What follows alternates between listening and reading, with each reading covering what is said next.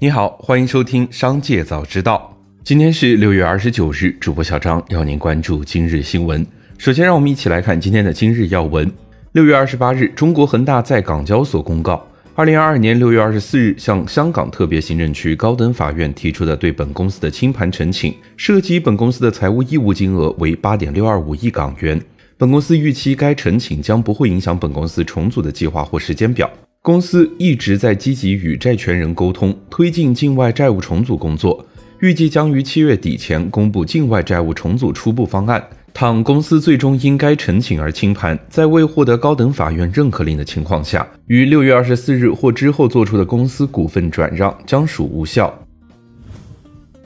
近日，哈喽出行宣布超四亿粉丝推荐被罚一事冲上热搜，引发网友热议。哈喽出行回应称，哈喽出行感谢合肥市市场监督管理局对哈喽电动车门店四亿粉丝推荐相关物料用语的监督和指导。哈喽电动车已积极整改并全额缴纳罚款。哈喽电动车基于哈喽 App 当时的注册用户数及第三方机构出具的哈喽总注册用户数达到五点一四亿，超四亿用户推荐使用哈喽等相关内容。于二零二一年中旬起，在部分哈罗电动车门店宣传物料上使用了该用语。紧接着，再让我们一起来关注企业动态。六月二十八日，耐克公布了二零二二财年第四季度及全年财务业绩。财报数据显示，耐克在大中华区的总销售额下降了百分之十九。以业内人士在一场耐克财报解读会上分析到，在大中华区的表现和新疆棉事件国货崛起密不可分。数据显示，二零二二年第一季度，携程净营收四十一点零九亿元，同比增长百分之零点零二，净亏损九点八九亿元。携程指出，二零二二年第一季度，中国疫情的反复继续对旅游业产生负面影响，抑制了用户对公司服务的需求，因此第一季度的经营结果受到重大不利影响。近日，中公教育发布了一份长达六十三页的问询函回复业务数据以及协议班收入及其退费规模。回复函称，二零二一年中公教育总收款二百零四点三亿元，总退费一百五十三亿元。而在二级市场上，中公教育近年来股价也连续下挫，二零二一年二月冲高到每股四十三点五八元的峰值区间，总市值超过两千六百亿元。截止二零二二年六月二十七日收盘，仅剩每股五块九毛五，市值三百六十七亿元。近日，微信安卓平台迎来版本更新。据微信派微信公众号，微信里发图可以快速提取文字了。在微信最新版本，快速提取文字功能更方便、更强大，可以直接摁住图片，选择提取文字，就可以将图片中包含的文字信息全部提取出来。比如直接进行复制、转发、收藏、搜索等。文字网址、快递单号、手机号、地址、邮箱更是提供了快捷入口，一键打通。六月二十八日，据上海迪士尼度假区发布消息，上海迪士尼乐园将于六月三十日恢复运营。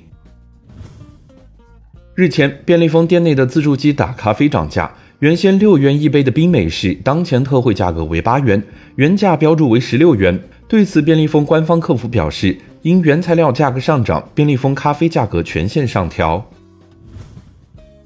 董明珠表示，企业发展并不是以盈利为目的，社会责任是企业必须要面对的。如果格力的新技术在全球推广全部实现，能让气温缓慢减少零点五度的上升，企业盈利的目的是研究更多更好的产品，这是格力的文化。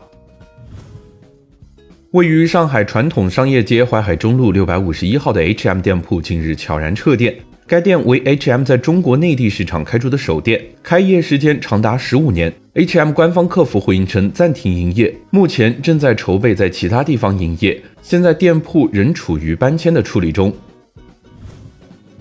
六月二十七日晚间，宁德时代发布公告显示，公司董事会审议通过议案，同意公司使用不超过二百三十亿元闲置募集资金进行现金管理，投资安全性高、流动性好的保本型投资产品。按照百分之三的年利率计算，两百三十亿元投资金额对应的一年利息收入有六点九亿元。即使按照当前货币基金的利率百分之二计算，一年的利息收入也有四点六亿元。紧接着，再让我们一起来关注产业消息。六月二十八日二十四时，国内成品油将开启新一轮调价窗口。据报道，多家机构认为国内油价将迎年内第二降。金联创成品油分析师王山表示，此次调价落实后，九十二号汽油约在九元左右，甚至个别地区将低于九元。九十五号汽油基本会回落至十元以下。据深圳特区报消息，近日，深圳市不动产登记中心发布关于终止收取五元按件贴花有关事宜的公告。公告称，根据《中华人民共和国印花税法》规定，权利许可证照不再属于应税凭证。七月一日起，对发放给不动产权利人的不动产权证书，不再收取五元按件贴花。